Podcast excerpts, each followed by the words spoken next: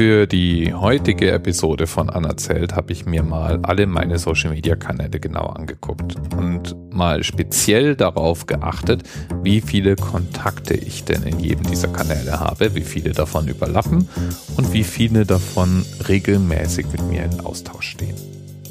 Gehen wir es doch mal durch.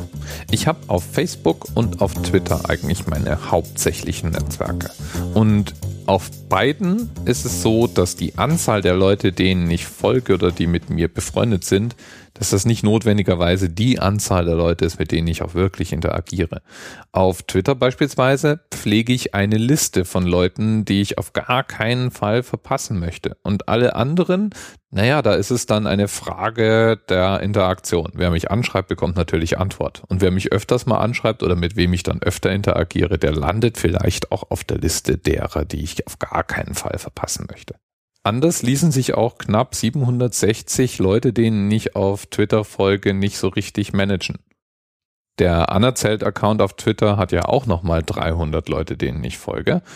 Und auf Facebook sind es um die 110.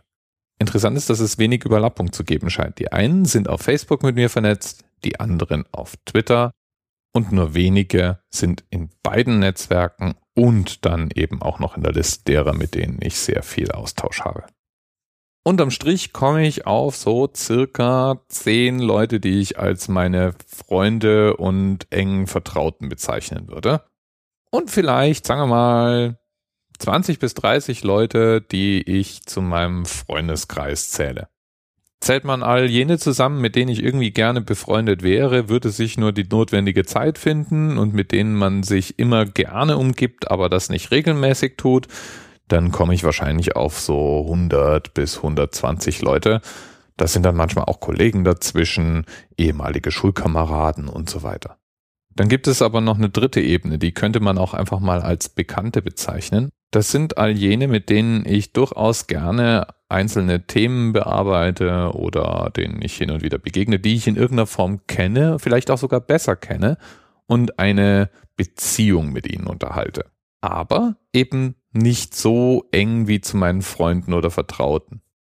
So, und wenn man jetzt all diese Zahlen nimmt, dann bin ich erstaunlich gut im Mittel unterwegs dessen, was Psychologen als normal ansehen. Und da sind wir dann auch bei Robin Dunbar. Robin Dunbar war Professor an meiner Alma Mater, nämlich an der University of Liverpool und hat sich dort mit kognitiver Psychologie und Neuroanatomie und ähnlichem beschäftigt und unter anderem eben erforscht, wie denn bei Primaten das Sozialleben aussieht.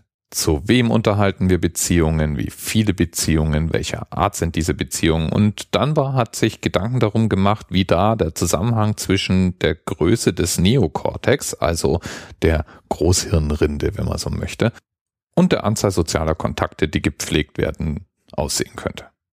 Seine Ergebnisse hat er dann in mehreren Büchern, Papern und einer Studie aufgearbeitet und er stellte eben fest, dass Menschen in etwa 148 stabile, freundschaftliche, soziale Beziehungen unterhalten können. Also Beziehungen, in denen man sich gegenseitig gut kennt. Und das sind vor allem auch Netzwerke, in denen sich die Mitglieder untereinander kennen. Nicht von ungefähr ist das auch in etwa die typische Anzahl Leute, die in Dorfgemeinschaften zusammenleben, und Organisationspsychologen nehmen auch an, dass 150 bis 200 in etwa die Zahl der Leute ist, in zwischen denen man noch sinnvoll zusammenarbeiten und produktiv sein kann. Alles darüber hinaus muss irgendwie zerlegt und in kleinere Organisationen aufgeteilt werden, weil die Leute sich eben nicht mehr untereinander kennen können und nicht mehr eben genauso fein miteinander abstimmen wie in solchen Gruppen. Diese Gruppen sind auch nicht statisch. Also enge Freunde müssen nicht immer enge Freunde bleiben. Interessant ist dabei, dass Dunbar auch herausgefunden hat, dass wir immer dieselbe Anzahl enger Freundschaften pflegen. Und wenn ein neuer enger Freund in diesen Kreis vordringt, in der Regel jemand anders rausfällt. Rein statistisch hätten Menschen im Mittel fünf sehr intime Freunde. Da zählen dann auch Familienmitglieder dazu. Und ja, man muss ja auch nicht mit jedem Familienmitglied befreundet sein. Zu diesen fünf intimen Freunden kommen dann etwa 15 enge Freunde dazu. Und dann haben wir 50 gute Freunde. Und der Rest sind dann halt die Freunde, mit denen man gerne mehr Zeit verbringen wollen würde, die man auch sehr gut kennt, die aber irgendwie im Freundeskreis rumfluktuieren. Du kennst das. Und dann hat Dunbar noch eine Zahl, nämlich die mittlere Anzahl von Bekannten, die Personen haben. Und das sind bis zu 1500. Da ist dann irgendwann einfach mal kognitiv Schluss. Da kann man sich dann die Gesichter, die Namen, die Geschichten und die Schnittstellen, die man mit den Leuten hat, irgendwann nicht mehr merken. Und das ist auch ganz egal, wie viel zusätzliche Kontakte man noch auf Facebook und Twitter hat. Man sieht die Leute einfach nicht mehr, interagiert mit ihnen nicht mehr und so weiter. Dann war es Zahl also. Eigentlich spannend. Dazugehöriges Paper wie immer in den Notizen zur Sendung.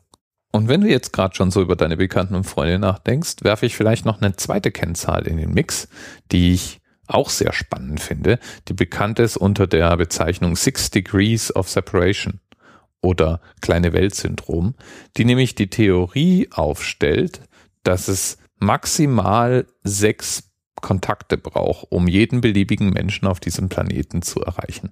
Das heißt, du und Barack Obama sind durch maximal sechs Beziehungskontakte voneinander entfernt.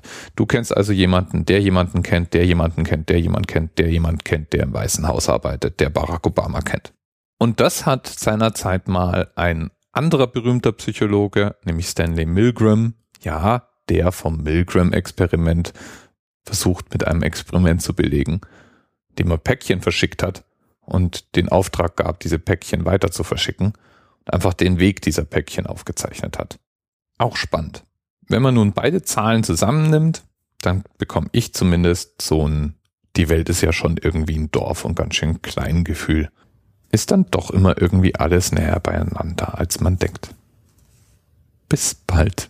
TMRS 10, 9, 8. The experience of 47 individual medical officers. Was hier über die Geheimzahl der Illuminaten steht. Und die 23. Die 5. Wieso die 5? Die 5 ist die Quersumme von der 23.